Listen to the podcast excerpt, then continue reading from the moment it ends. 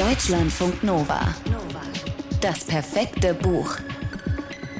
Für den Moment, Wenn dir jemand den Weltuntergang prophezeit.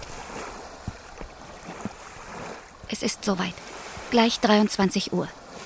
Wie verabredet, schleicht Jada zum Dock bei der Essensstation. Sie fröstelt. Die schwere Tasche zieht an ihrer Schulter. Der Steg, der sie ans Wasser führt, ist wackelig. Die Nacht ist schwarz.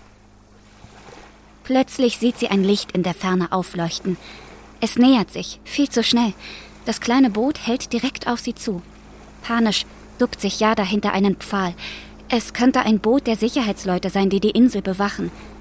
Dann wäre ihre Reise schon zu Ende, bevor sie überhaupt richtig begonnen hat. Aber es ist Anker hinter dem Steuer. Neben ihr steht ein vermummter Mann. Wo bleibt Rebecca? Jada zögert. Sie starrt zurück auf die Station, in die Dunkelheit, und rechnet jeden Moment damit, dass Rebeccas schlanke Gestalt im Licht auftaucht, geschmeidig, als würde sie tanzen.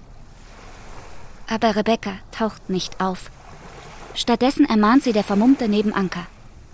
Jetzt oder nie, sagt er. Und Jada springt. Allein. Sie ist nun wirklich unterwegs. In einem kleinen Stahlboot tuckert sie Richtung Festland, an das sie kaum nach Erinnerungen hat. Und trotz der Schwimmweste, die sich eng um ihre Brust legt, hat Jada das Gefühl, ihrer Angst völlig ausgeliefert zu sein.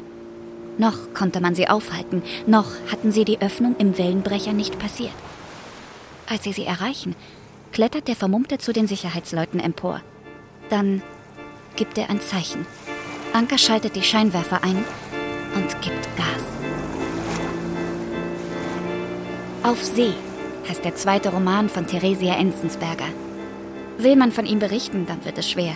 Wo anfangen? Wie viel verraten? Was kommentieren? Fakt ist, es ist eine unglaubliche Geschichte. Sie erzählt von einem Mädchen, von einem Orakel, von einer Sekte, von einem Tyrannen, von einem ausrangierten Kreuzfahrtschiff, von einem bebauten Tempelhofer Feld in Berlin, von einer Flut, von einer Familie, die es nicht mehr gibt und von einer Familie, die neu entsteht. Von der Angst vor dem nahenden Weltuntergang und von einer Insel. Jada heißt das Mädchen. Sie ist die Tochter von dem Mann, der die Insel. Tja, wie beschreibt man das? Von außen betrachtet ist es schon so, dass dieser Mann diese Insel regiert. Jada hat das allerdings viele Jahre lang nicht so wahrgenommen. Sie war noch sehr klein, als sie mit ihrem Vater und etlichen WissenschaftlerInnen auf die künstliche Insel in der Ostsee gezogen war, bestehend aus drei schwimmenden Stationen, dazwischen 40 Wohneinheiten, die wabenartig miteinander verbunden sind, weshalb sie auch Bienenstock genannt werden. Jadas Zuhause. Bis zum Tag ihrer Flucht. Zwei Monate vor ihrem 18. Geburtstag. Jahrelang hatte sie das Leben auf der künstlichen Insel als gegeben hingenommen. Den Privatunterricht, den grünen Nährstoffbrei, die Isolation, hat den streng vorgegebenen Tagesablauf als ihren eigenen akzeptiert, hat geglaubt, dass ihre Mutter auf dem Festland an einer schlimmen Krankheit zugrunde gegangen war, einer Krankheit, die sie vielleicht geerbt hat. Aber je älter sie wird, desto häufiger kommen Jada Zweifel. Zum Beispiel bei der Sache mit der Nahrung. Alle MitarbeiterInnen essen den grünen Brei. Der Brei ist fad, aber gut, heißt es. Dass er alles drin, was man zum Gesundsein braucht. Jadas Vater hingegen isst lieber Erdbeeren und Kiwis. Warum? Er ist reich und verwöhnt. Also, warum nicht? Weil es ungerecht ist. Wie so vieles andere auch, das Jadas Vater veranlasst. Und das wird Jada mehr und mehr klar.